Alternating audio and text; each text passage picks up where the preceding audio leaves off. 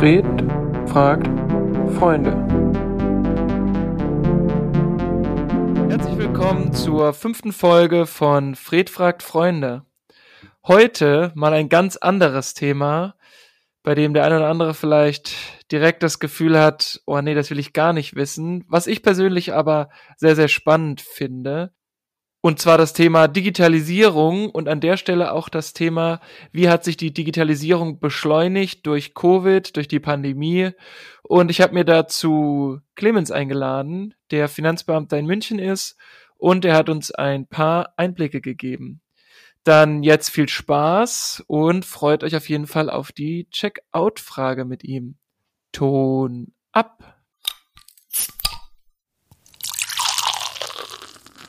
And we are live. Einen schönen guten Abend aus Mainz. Und einen wunderschönen guten Abend aus München. Uh, da drängt sich die Frage auf, das muss doch wohl Sven R. Clemens sein. Ja, endlich, endlich wird es aufgeklärt, dass ich nicht Sven bin. Äh, es, ist, es freut mich wirklich, dass du mich endlich mal vorstellst. Sven R. Clemens ist ein sehr treuer Hörer und als wir noch am Anfang das Gefühl hatten, dass wir unsere Freunde noch mit Fake-Namen benennen müssen und das erste legendäre Pub-Quiz anlief, da habe ich immer noch den Namen Sven gewählt. Von daher wird es ein Relikt sein, was auch immer so bleiben wird. Ich muss jedes Mal dran denken. Kennst du bei Biathlon ist doch hier bei ZDF ist doch dieser Alexander Ruder und Sven Fischer sind auch hier das Kommentatorenteam. Ja. Und der betont Sven auch jedes Mal so schrecklich, dass ich, das hat sich bei mir so unendlich eingebrannt. Deswegen musste ich dir auch bei der Folge damals sofort schreiben, Sven, dein Ernst. ja, es war auf jeden Fall der beste Name, der mir eingefallen ist. Nichtsdestotrotz sind wir jetzt natürlich nicht hier, um über Biathlon zu reden, was wir natürlich auch eine Stunde lang locker machen könnten. Easy, ja. Aber wir sind heute hier, für die fünfte Episode von Fred fragt Freunde. Und zwar zum Thema Pandemie, Covid-19 und digitales Arbeiten im Finanzamt. Genau. Aber ich würde sagen, bevor wir inhaltlich einsteigen, Clemens, stell dich doch einfach nochmal noch mal vor. Es ist ja nicht jeder äh, so bewandert in deiner Vita, wie ich es bin ich kenne Fred jetzt schon einige Jahre, weil Fred und ich sind zusammen in die Schule gegangen, haben zusammen Abi gemacht, haben gemeinsam den Hardcore-Physik-Leistungskurs durchgestanden. das schweißt zusammen. Nach dem Abi bin ich zur bayerischen Finanzverwaltung gewechselt, habe da mein Studium äh, gemacht und bin jetzt Diplom-Finanzwirt, mittlerweile beim Finanzamt München in der Betriebsprüfung, bin jetzt mittlerweile auch in der äh, Fachprüfung angekommen. Und natürlich sind auch wir von der Finanzverwaltung von Corona und Covid nicht unbetroffen geblieben. Was, was, was heißt das denn? Also du hast jetzt ganz normal, du hast ja gesagt, du hast ganz normal studiert, hast da jetzt angefangen und ich würde jetzt also spontan, wenn ich das Gefühl habe, ähm, vom Finanzamt zu reden, dann denke ich eher an riesengroße Aktentürme, ich denke an äh, Aktenschränke, Archiv und Laptops, die wahrscheinlich den Namen Laptop noch nicht verdient haben. Da denkst du ganz richtig. also es dauert einfach immer ein bisschen. Also wir, wir, es wird dran gearbeitet. Ich glaube, Corona hat da jetzt auch echt einen großen Beitrag geleistet, weil es musste halt einfach im Frühjahr sofort gehandelt werden. Also wir haben viele Bereiche im Innendienst, die, wie du schon sagst, diese großen Aktenberge haben, äh, die tagtäglich ins Amt kommen müssen, um ihre Arbeit zu verrichten. Ähm, und als die Fallzahlen immer mehr gestiegen sind im Frühjahr, mussten dann natürlich äh, ja Maßnahmen getroffen werden, dass man die Bürosituation einfach entzerrt, weil da viel, häufig drei bis vier Personen in einem Büro sind und äh, da einfach das Ansteckungsrisiko viel zu hoch war. Und ähm, da wurde ja es viel ermöglicht, dass man entweder mit privaten Endgeräten eine ähm, Verbindung herstellen kann, um im Homeoffice zu arbeiten. Aber äh, bei uns kommt halt einfach immer der große Begriff Steuergeheimnis steht da ganz groß und Datenschutz, ähm, weswegen das einfach gewisse Voraussetzungen erfüllen muss, ähm, damit das Ganze auch realisiert werden kann. Also man kann da jetzt nichts übers Knie brechen. Es muss schon alles irgendwie auch Hand und Fuß haben, dass man da nicht irgendwie eine Datenpanne oder ähnliches erleben. Deswegen dauert das, glaube ich, einfach manchmal ein bisschen länger. Aber äh, ich habe jetzt persönlich den Eindruck gehabt, im, vor allem im Frühjahr, dass da sehr schnell und sehr gut auch gehandelt wurde. Allerdings, äh, ich glaube, wir hängen schon ein bisschen hinterher im Vergleich zur freien Wirtschaft, aber ich glaube, dass da auch viele Firmen in der freien Wirtschaft einfach andere Handlungsmöglichkeiten haben, allein schon vom, von den Geldern her. Ich meine, wir, wir arbeiten mit Steuergeldern und die sollen natürlich so sinnvoll wie möglich eingesetzt werden. Absolut. Aber ich glaube, vielleicht um es ein bisschen chronologischer aufzusetzen, ich meine, in der ein oder anderen Firma, auch von den Zuhörerinnen und Zuhörern, ist ja schon auch viel passiert, was man sich nicht hätte vorstellen können im letzten Jahr. Und deswegen einfach mal vielleicht so die Frage, wie sah denn so dein Alltag, ja, sagen wir jetzt mal ein klassischer Amtstag, wie sah denn so ein klassischer Amtstag im Dezember 2019 bei dir aus? Also bei mir ist es so, im Dezember 2019 hatte ich tatsächlich noch keinen Heimarbeitsplatz. Den habe ich dann im Januar 2020 noch quasi vor der Pandemie bekommen. Äh, aber so ein ja, klassischer Amtstag, äh, ja, also wir haben ja Gleitzeit. Also ich bin jetzt zeittechnisch auch sehr flexibel, wann ich anfange. Ähm, aber meistens so zu, irgendwas zwischen sieben und acht habe ich normalerweise im Amt dann angefangen. Und du hast immer irgendwie einen Plan, was du machst. Ich bin ja dadurch, dass ich im Außendienst bin, habe ich auch viele Außendiensttage. Das heißt, im Amt wird viel vorbereitet oder Berichte geschrieben ähm, oder mal einen Blick in die Handakte der Vorprüfung äh, geworfen, was eben dann äh, örtlich erforderlich war. Wobei wir jetzt im Außendienst schon, dadurch, dass man nicht immer alles mit den Außendienst in die Firmen schleppt, schon auch ein bisschen mehr auch auf den Rechnern drauf hat, also auf den Laptops, die nicht so handlich sind wie jetzt so handelsübliche Laptops, sondern es sind eher solche Workstations. Dadurch, dass wir auch im Außendienst sind, ist der, der Anteil von Arbeitstagen im Außendienst eigentlich auch überwiegend. Das heißt, äh, vor Corona sollte man eigentlich eher mal betrachten, wie sah mein Arbeitstag in einem Außendienst aus. Also ich bin da eher in der Firma gewesen, ganz easy. Meistens haben wir dann äh, ein Prüferbüro, je nach Größe der Firma. Dadurch, dass ich eher so im Konzernbereich bin, haben wir meistens eigene Prüferbüros, teilen uns das eventuell mit Wirtschaftsprüfern. Und da ist auch viel persönlicher Kontakt dann mit, mit dem entsprechenden Ansprechpartner der Firma oder dem Steuerberater, je nach Firma eben. Das hat sich dann aber durch Corona eben alles schlagartig auch geändert. Einfach auch, weil wir nicht nur auf unsere eigenen Hygienemaßnahmen äh, achten mussten, das vor allem in-house, also wenn man im Amt war, sondern auch bei den Außendiensttagen, dass man da eben äh, auch noch die besonderen Regeln der Firma eben beachten musste. Also da kam es im Frühjahr und auch jetzt im Sommer viel auf Kommunikation mit den entsprechenden Ansprechpartnern in der Firma an.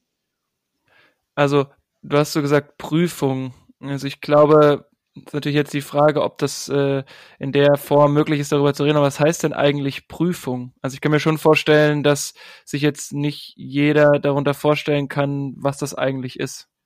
Ja, äh, vielleicht ganz grob gesagt, jede Firma oder jede Einzelperson muss eine, jährlich eine Steuererklärung abgeben, Gewinnermittlungen abgeben, wenn man jetzt nicht äh, Angestellter ist oder so, sondern selbstständig oder eine Firma betreibt. Und es ist dann auch gesetzlich vorgesehen, dass diese Firmen alle paar Jahre, also in bestimmten Abständen, durch Betriebsprüfer geprüft werden. Und da prüft man dann vor Ort nach Möglichkeit in der Firma. Wenn das nicht möglich ist, vor allem bei kleineren Firmen, äh, geht alternativ auch der Steuerberater. Oder eben, wenn es gar nicht anders geht, auch an Amtsstelle, beziehungsweise ist die Amtsstelle sogar noch vorm Steuerberater zu sehen.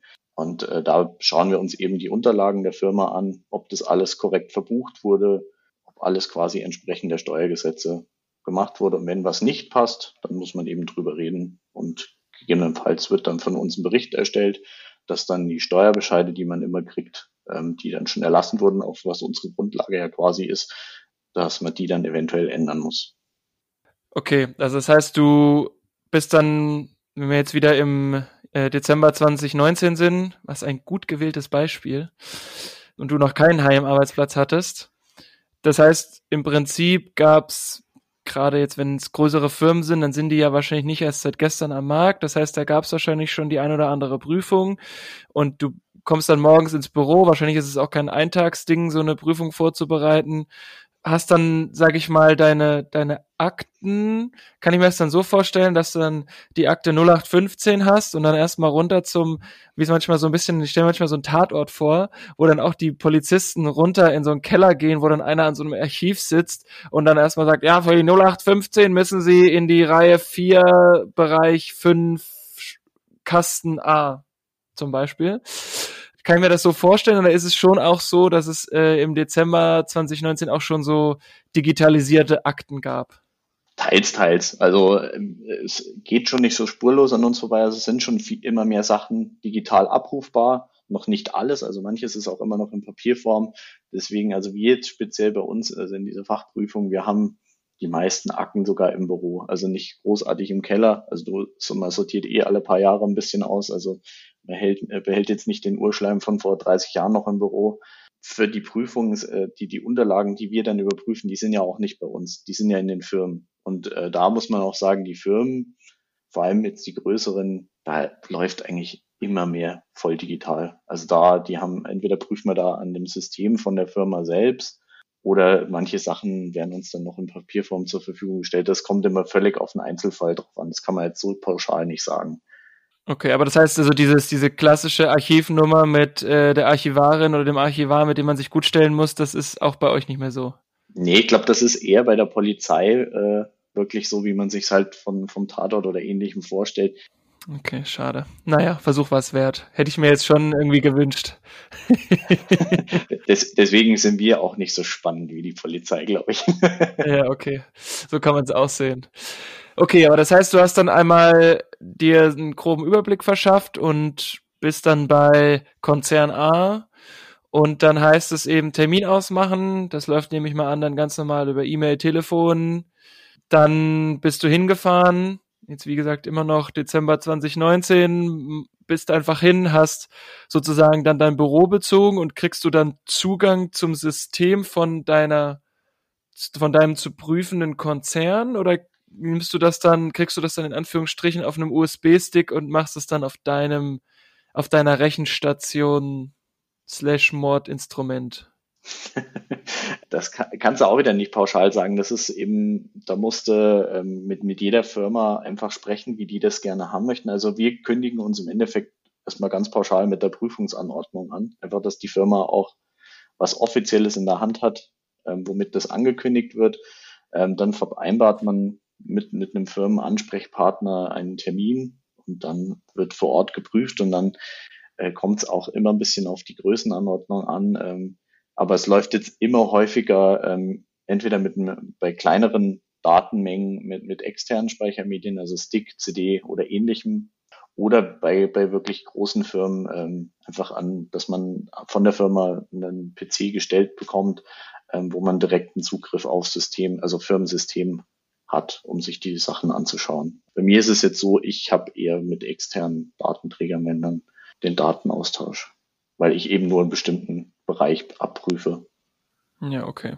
Sehr gut. Also das heißt dann, dann bist du vor Ort, prüfst die relevanten zu prüfenden Themen nach Gesetz Paragraph 1234 und wenn du was findest, was hast du gesagt, da muss man schon drüber reden und wenn alles ordnungsgemäß gemacht ist, so wie auch sozusagen das über den Steuerberater oder über die Firma selbst dann auch angegeben wurde in der Steuererklärung, dann gehst du einfach und sagst, okay, vielen Dank, hat alles gepasst, Servus Baba. Und wenn es aber jetzt nicht passt, dann sind das beispielsweise, so stelle ich es mir jetzt mit meinem laienhaften Wissen vor, sind das einfach Dinge, die falsch gekennzeichnet wurden oder sind das Dinge, die falsch veranschlagt wurden oder möglicherweise gibt es irgendwie ein neues Steuergesetz, was nicht beachtet wurde oder ist das dann, oder was genau kann man sich darunter vorstellen? Ja, also es kann immer mal vorkommen, dass ganz einfache Buchungsfehler passieren. Einfach kein Mensch ist perfekt, kein System ist perfekt. Also ähm, dass da zum Beispiel ein Vorzeichenfehler oder sowas drin ist, das ist natürlich bei den vor allem kleineren Firmen, aber es kann natürlich bei jeder Firma mal passieren. Mhm. Ähm, manchmal kommt es aber auch einfach darauf an, ähm, verschiedene Rechtsauffassungen. Also klar ist Grundlage erstmal prinzipiell das Gesetz, aber man sieht, wenn man sich einfach mal die Rechtsprechung anschaut, sind Hunderte bis Tausende von Urteilen zu verschiedensten Themen. Ähm, alleine zu einem Thema kannst du mehrere hundert Urteile finden. Und da kann es einfach auch mal vorkommen, dass man einen Sachverhalt unterschiedlich würdigt. Also einmal die Firma das anders sieht, als wir das dann sehen. Und das ist eben auch das, was ich meinte, dass man darüber dann reden muss. Ähm, und wenn man da keinen gemeinsamen Nenner findet, dann vertreten wir unsere Auffassung und dann muss man das eventuell dann im Nachgang mit Rechtsbehelfsverfahren oder im Worst Case mit Gerichten und ähnlichem dann noch klären. Dann gibt's wieder ein neues Urteil. Aber wie gesagt, das versucht man halt zu vermeiden. Man möchte es äh, während der Prüfung auch klären, einfach damit sich nicht noch äh, ein riesen Rattenschwanz hintenher ergibt. Aber wie gesagt, es kann auch vorkommen, dass man da ohne äh, einstimmige Meinung dann aus dieser Prüfung rausgeht. Das ist auch ganz normal. Okay, das, das wollte ich jetzt eben auch nochmal fragen, aber das hast du eben schon so ein bisschen vorweggenommen. Also gerade so das Thema, wenn man sich jetzt gar nicht einig wird, dann gibt's am Ende ein Verfahren und dann wahrscheinlich ganz normal Kläger, Angeklagter und dann muss das Ganze verhandelt werden. Genau, deswegen, wir leben ja in einem Rechtsstaat und äh, da hat natürlich jeder das Recht, wenn er sagt, er ist nicht der Meinung äh, von, von der Finanzverwaltung, dass er dann im ersten Schritt mal ans Finanzgericht gehen kann und quasi klagen kann. Und bei uns ist dann die oberste Behörde der Bundesfinanzhof, auch hier in München. Der trifft dann auch nochmal eine Entscheidung, wenn jetzt beim FG, also beim Finanzgericht, quasi keine Einigung endgültig erzielt werden kann. Und warst du schon mal beim Finanzgerichtshof? Nee, wie heißt es? Äh, Finanzgericht ist quasi erste Stufe und BFH ist dann quasi zweite Stufe. Also ich ja, selbst war, war noch nicht bei einem Gerichtsverfahren, aber ich war mal als, wie soll ich sagen, Gast. Also es gibt manchmal so öffentliche Sitzungen. Mhm. Da war ich schon mal dabei. Ich bin jetzt ja im gehobenen Dienst. Es gibt ja noch mittleren, einfachen Dienst und höheren Dienst. Und höhere Dienst sind dann meistens auch Juristen. Ja, okay. Aber das heißt, das ist jetzt unabhängig von vor oder nach Dezember 2019, wie das Ganze abläuft. Aber okay, jetzt hatten wir 2019, wir hatten Vorbereitungen im Büro, leider nicht mit dem Archiv. Und wir hatten auch das, den, den Vororttermin. Jetzt, sag ich mal, gehen wir mal so ein bisschen weiter, sagen wir mal so Mitte März. Ich glaube, das ist so ein guter Zeitpunkt, wo dann, glaube ich, auch jedem klar war, dass das Ganze jetzt nicht mehr nur so eine kleine Grippe ist. Wie, wie war dann so das Verhalten bei euch? Also du hast es schon mal kurz angedeutet, du hattest gesagt, dass dann eben die Büros so ein bisschen entzerrt wurden und man versucht hat, auch teilweise auf privaten Geräten zu arbeiten. Ähm, war das schon auch so eine gewisse Panik, weil man vielleicht nicht so weit war? Oder war das einfach nur ganz normal, okay, wir müssen halt gucken, dass wir jetzt eine Lösung finden? Panik würde ich es jetzt nicht nennen. Also es, es, man, man musste Lösungen finden. Also wir, wir sind ja auch systemrelevant und das, äh, es musste einfach weiterlaufen. Speziell weil ja dann im Frühjahr auch die ja ganz viele neue Themen kamen, weil ja dann mit dem Lockdown viele Läden schließen mussten und äh, das Ganze ja auch wirtschaftliche Kreise gezogen hat. Also dass dann ja, es wurde dann viel gestundet oder Vorauszahlungsanträge gestellt, dass also dass die Vorauszahlungen runtergesetzt werden. Also da ist vor allem der Innendienst mit mit Anträgen und Papierkram überflutet worden und ähm, tatsächlich wir im Außendienst sind dann auch teilweise abgezogen worden. Also da wurde dann auch umverteilt. Also man wurde dann quasi so vom Außendienst in den Innendienst zur Vertretung oder Aushilfe mit umgesetzt. Also vor allem jetzt so, so bei uns im Außendienst gibt es viele, die zur Einarbeitung ein Jahr da sind. Und die haben dann quasi ihre Einarbeitung erstmal unterbrochen und haben dann diese Anträge mitbearbeitet, einfach um diese Flutwelle, die dann kam, einfach viel höheres Aufkommen als sonst normalerweise, um das zu stemmen. Das war jetzt aber auch nicht nur so intern, sondern es gab ja auch diese CTT-Teams, diese Contract Tracing Teams vom Gesundheitsamt. Da mhm. haben wir ja. auch einige Kollegen zur Verfügung gestellt oder wurden da, ich sage jetzt mal ausgeliehen. Das klingt irgendwie mhm. immer so blöd, aber. Ja, aber ausgeliehen ist eigentlich das richtige Wort. Ja, oder Amtshilfe oder wie man das dann nennen will, offiziell. Ähm, aber einfach, es wurde dann ein bisschen geschaut, wo ist Not am Mann, wo ist jetzt vielleicht eh eine Tätigkeit, die jetzt nicht so primär bedient werden muss, also so Vollstreckungsmaßnahmen in Corona-Zeiten. Was heißt das? Wenn man jetzt zum Beispiel nicht zahlt und dann kommt irgendwann der Vollzieher, um dann das so, Geld okay. einzutreiben. Mhm. Jetzt nicht ja. wie im Wilden Westen vorstellen. das läuft natürlich auch alles geregelt ab, aber je nachdem, wenn man auch im Außendienst Fälle hatte, die nicht so jetzt so Gastronomiebetriebe oder so, wo man jetzt nicht hingehen konnte, weil die eh zu haben oder ähnliches, dann hat man da auch geschaut, dass man die Leute vielleicht anderweitig einsetzt.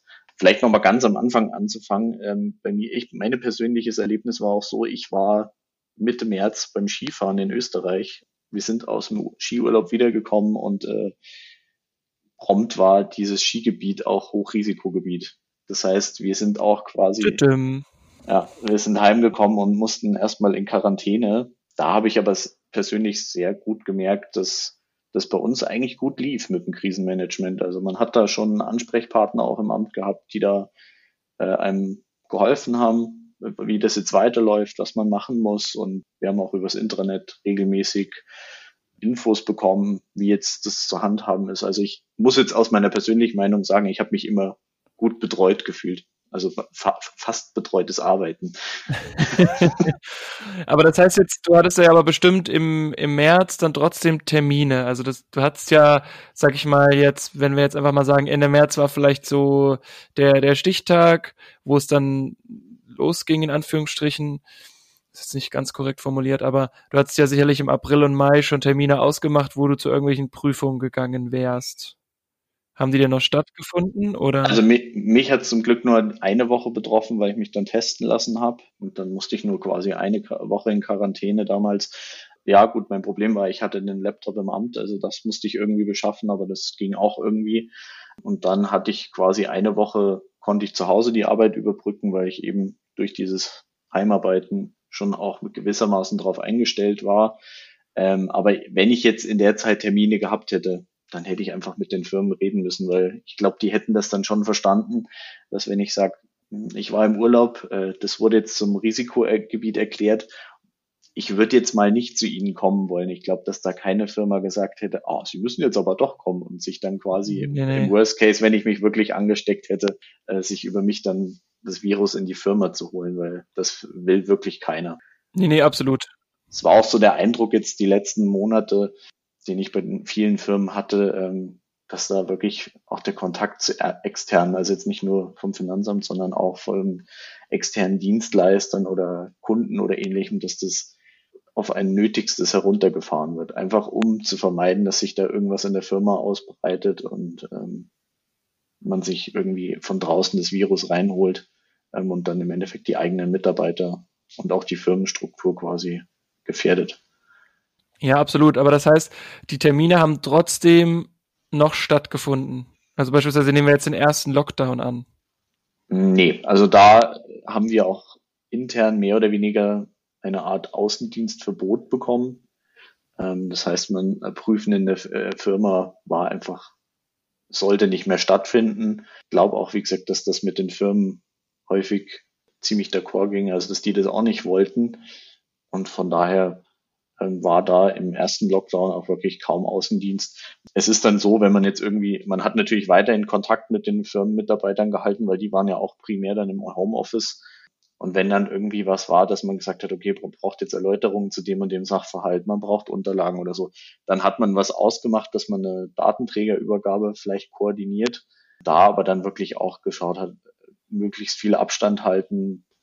Das heißt, im Sommer war das dann natürlich wahrscheinlich entsprechend wieder leichter und entspannter gehandhabt, als es jetzt auch in diesem, nennen wir es, zweiten Lockdown der Fall ist, oder? Also da war, du warst sicherlich im Sommer wieder bei Firmenprüfungen und auch natürlich war man vielleicht da mit Maske unterwegs und hatte, was am Anfang gesagt, eben die Regeln dann der Firmen eingehalten, aber da wirst du sicherlich nochmal deinen Job gemacht haben. Genau, also im Sommer war das dann einfach, wie es auch im Privatbereich war, entspannter. Ähm, man hat wieder einiges lockern können, hat natürlich trotzdem allgemeine Regeln einhalten müssen, aber es waren wieder Prüfungen vor Ort, wie du schon gesagt hast, möglich. Es waren wieder Besprechungen mit ein paar Personen möglich. Es war einfach wieder ein normaleres Prüfen, aber eben nur bis zur zweiten Welle. Und im Herbst ging es dann im Endeffekt jetzt wieder von vorne los. Bin jetzt schon wirklich seit auch mehreren Monaten eigentlich im Dauer Homeoffice und mache jetzt eigentlich primär wirklich Termine aus mit den Firmen, wenn ich wirklich was austauschen muss. Ähm, aber das muss ich auch sagen, läuft sehr gut und reibungslos. Also ich kann ganz normal weiterarbeiten. Genau, das wäre jetzt nämlich die Frage gewesen, ob das, ob das dich jetzt in irgendeiner Weise hemmt, also dass du einfach merkst, du bist deutlich langsamer oder vielleicht sogar du bist deutlich schneller. Es ist schon ein anderes Arbeiten als normal. Ein bisschen Zeitverzögerung ergibt sich schon. Alleine dadurch, dass jetzt zum Beispiel auch die Firmen häufig im Homeoffice sind und dann sagen, ja, sie haben jetzt nicht von zu Hause aus Zugriff auf alle Daten, die sie benötigen. Das heißt, die müssen dann auch mal schauen, wann können sie mal ins, äh, ins Büro reinfahren, um ein paar Sachen zusammenzustellen. Äh, also es kommt schon auch durch äh, zu Verzögerungen. Also es dauert schon ein bisschen länger als normal, aber es ist jetzt nicht so, dass ich sage, okay, jetzt die Prüfung dauert auf einmal dreimal so lange als sonst. So würde ich es jetzt nicht sagen. Ja, aber das ist doch äh, schon mal ganz gut zu hören, weil zum Beispiel hätte ich das erwartet. Also gerade, weil du ja auch meinst, dass am Anfang, klar, du hattest irgendwie digitale Möglichkeiten, auf die Daten zuzugreifen, aber trotzdem hat man das ein oder andere Papierstück doch nochmal in der Hand gehabt. Hätte ich jetzt erwartet, dass das Ganze sich dann doch hinauszögert, beziehungsweise ja, vielleicht sogar, ja, jetzt erstmal unbestimmt verschiebt, so. Also ich glaube, dass bei mir wirklich der große Vorteil oder der Glücksfall war, dass ich eben zweieinhalb Monate bevor so richtig das bei uns ausgebrochen ist mit dem ersten Lockdown, dass ich da schon äh, mein Homeoffice hatte und dadurch schon auf äh, Arbeiten zu Hause eingestellt war. Bei anderen Kollegen, vor allem jetzt im Innendienst, die da nicht die technischen Möglichkeiten geschaffen haben vorab, äh, wo das dann in diesen paar Tagen, Wochen im, im März erfolgen musste. Und vor allem dann reden wir ja auch äh, jetzt allein in München schon von, von mehreren hundert Mitarbeitern. Also da ist schon, das ist schon auch ein großes Mammutprojekt für die EDV gewesen. Ich meine, bei den Firmen ist es auch so. Also da denke ich, wurden auch viele hundert Mitarbeiter mit einmal eingedeckt mit äh, technischen Geräten. Ich glaube, dass ich eh irgendwo mal gelesen hatte, dass auch, ich glaube, fast keine Hardware mehr aufzutreiben war. Es ist viele äh, typische Technikanbieter gar keine, keine Laptops mehr liefern konnten oder Headsets oder alles, weil das alles von Firmen in großer Menge auch aufgekauft wurde. Das war, glaube ich, einfach wie in der freien Wirtschaft auch eine große Mammutaufgabe für alle. Ja, absolut, absolut. Aber du hast jetzt gesagt Heimarbeit oder ich, bei euch heißt das sicherlich auch in dem, in dem Abkommen oder in eurem wie nennt man das, Betriebsvereinbarung oder ähnliches. Äh, Telearbeit nennt man es bei ja, uns. Das, wollte, das Wort wollte ich gerade hinaus. Heißt das bestimmt eigentlich auch Telearbeit? Ja. Aber was heißt denn Voraussetzungen geschaffen? Also auch da wäre die Frage, ob du darüber reden darfst, aber was heißt denn Telearbeit? Also ich meine, ich kann mir jetzt vorstellen, was bei mir Homeoffice heißt, nämlich ich nehme meinen Laptop mit und ich habe einen VPN-Tunnel, auf den ich mich auf unser System, auf unser internes System schalten kann und eigentlich war es das. Telearbeit heißt ja eigentlich nur, dass mir der Arbeitgeber einen Arbeitsplatz einrichtet. Ich habe eh im Büro, die Einrichtung lag primär darin, dass ich äh, einen mobilen Zugriff auf den Laptop habe, also dass ich eine gesicherte Datenverbindung zu, zu unserem äh, internen System habe. Mhm. Aber das hast du meistens eh schon installiert, weil wenn du im Außendienst mit dem Laptop bist, dann musst du auch mal auf dieses System zugreifen. Ähm, also ich muss sagen, bei unserem Bereich äh, Betriebsprüfung war jetzt gar nicht so viel auch einzustellen. Also das Wichtigste war tatsächlich die Telefonleitung. Da bin ich aber ehrlich gesagt froh drüber, über eine Leitung, ein eigenes Telefon, was losgelöst von meinem Privattelefon ist, dass ich einfach Anrufe entgegennehmen oder die auch nur zu bestimmten Zeiten einfach entgegennehmen kann. Also dass das dann auch einen Anrufbeantworter reinhauen kann, wenn ich fertig bin mit meinem Dienst. Aber ist das dann so ein, so ein, so ein, so ein Telefon, wie man sich vorstellt, oder ist es dann auch eine digitale Lösung auf dem PC?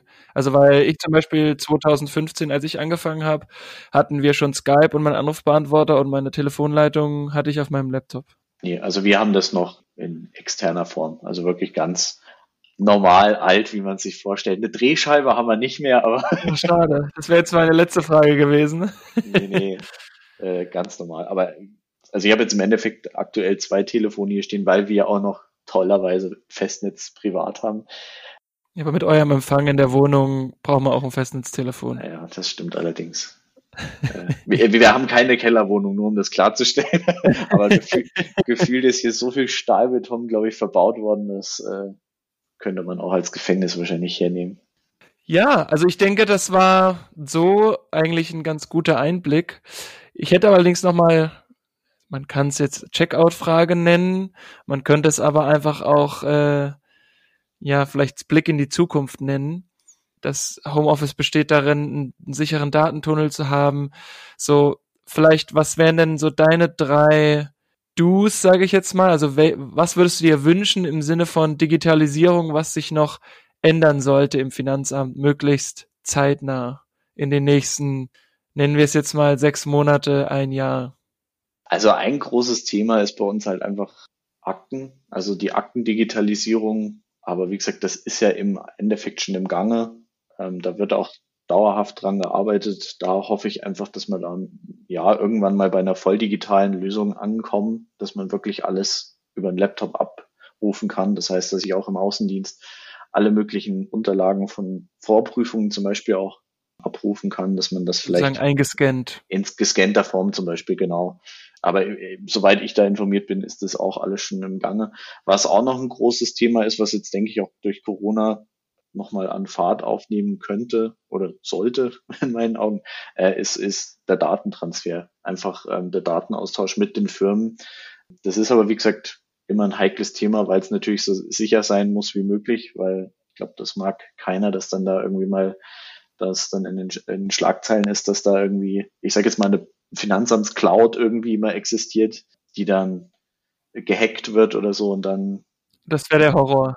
Datensätze über, über äh, verschiedenste Einkommen oder Lebensverhältnisse der, der Person abgegriffen wird.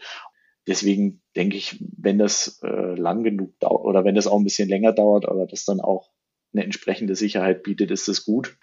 Ich sage jetzt mal, mittelfristig wäre das schon top, wenn man da den Datenaustausch äh, in elektronischer Form hat, weil man dann sich viele Gänge, denke ich, auch sparen kann ist das, glaube ich, auch mit der Sicherheit so ein Thema, ob man das dann so einheitlich hinbekommt, wie das sein müsste. Drei wolltest du, oder? Mhm. Ein größerer E-Mail-Speicher wäre noch ganz geil. Das sind wir tatsächlich echt ein bisschen hinterher, aber. Was heißt denn, was heißt denn ein größerer E-Mail-Speicher? Nenn mir mal eine Zahl an Megabytes oder Gigabytes, die du da hast. Ich sag, ich sag mal nur so viel, wir haben keine Gigabyte. ah, okay. Aber ansonsten, ich bin eigentlich relativ zufrieden. Wenn ich jetzt in der Arbeit drin wäre, könnte ich dir vielleicht eher noch mal was sagen. So im laufenden Betrieb würde mir sicherlich mal irgendwas einfallen, aber so jetzt aus dem Stegreif wären echt so die zwei Themen, die ich genannt habe, die großen. Und mit der mit der E-Mail-Sache, vielleicht stellt ihr ja irgendwann auch auf chatbasierte Kommunikation um und dann brauchst du auch kein E-Mail-Postfach mehr, sondern äh, hast es vielleicht in einzelnen Chats liegen. Aber ich weiß, jetzt träume ich schon wieder von beispielsweise, wie man sich das so im ja, WhatsApp vorstellen, hast halt eine Gruppe, das ist halt Konzern A und dann hast du eine Gruppe, da ist Konzern B und dann sind die entsprechenden Leute plus die relevanten Betriebsprüfer drinnen und da befinden sich alle Dokumente.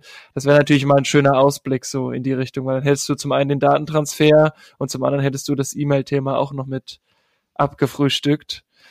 Aber ist natürlich die Frage, ob das dann in der Sicherheitsstufe, wie das Finanzamt das gerne hätte, oder vielleicht auch die eine oder andere Firma das gerne hätte, das dann auch so gewährleistet werden kann.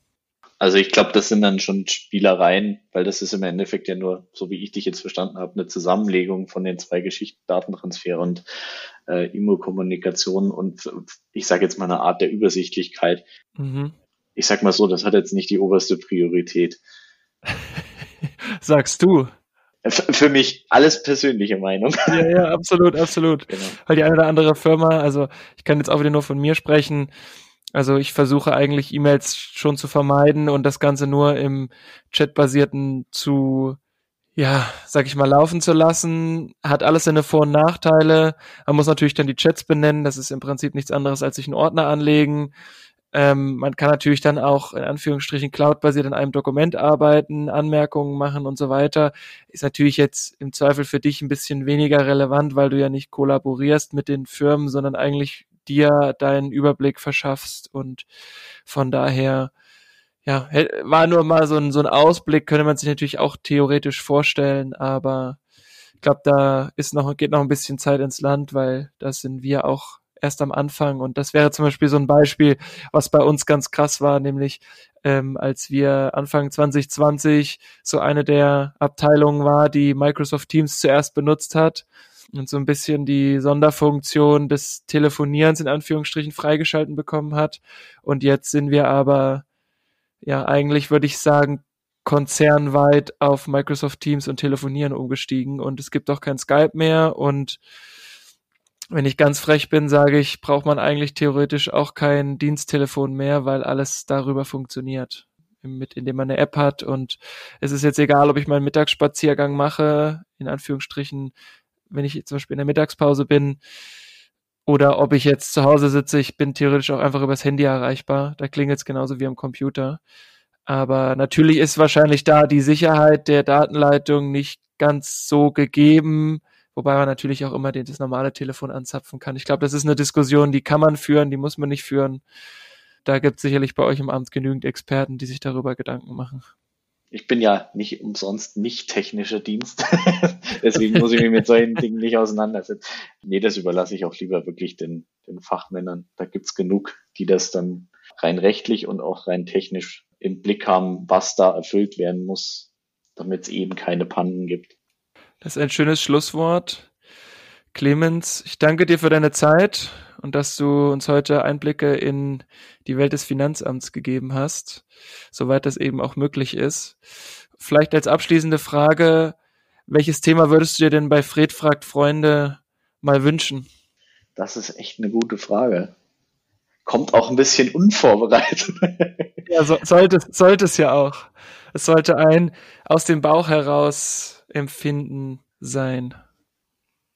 Boah ich mich würde tatsächlich mal interessieren, also ich weiß jetzt nicht, ob du da jemanden an der Hand hast, aber so, ja, wie nennt man es im Einzelhandel? Einfach so jemand aus dem Verkauf, also sei es die Lidl-Kasse oder äh, vielleicht auch in einem Laden, der jetzt nicht Lebensmittel verkauft und eben entsprechend auch mal von Schließungen betroffen ist, wie das jemand erlebt. Das wäre mal tatsächlich interessant. Also eher jetzt so Einzelhandel im Sinne von so ein kleiner Laden in der Innenstadt oder meinst du da eher so ein Café oder eine Bar oder meinst du, weil Lidl zum Beispiel wird ja nie geschlossen haben? Genau, das meinte ich jetzt eben, das wäre jetzt die eine Variante oder eben auch Café, Bar, einfach eine äh, Servicekraft, Verkäuferin, Verkäufer, muss es ja gendergerecht auch machen. Das fände ich tatsächlich mal interessant. Gut. Vielen Dank für die, für die Idee, für den Input. Mach dir jetzt einen schönen Abend. Das werde ich machen. Du dir auch. Mach ich. Und bis ganz bald. Jo, ciao. Hey, warte mal kurz. Wenn euch die Folge gefallen hat, dann abonniert uns doch auf Spotify oder auf Apple Podcast, lasst uns fünf Sterne da und teilt uns mit euren Freunden. Danke.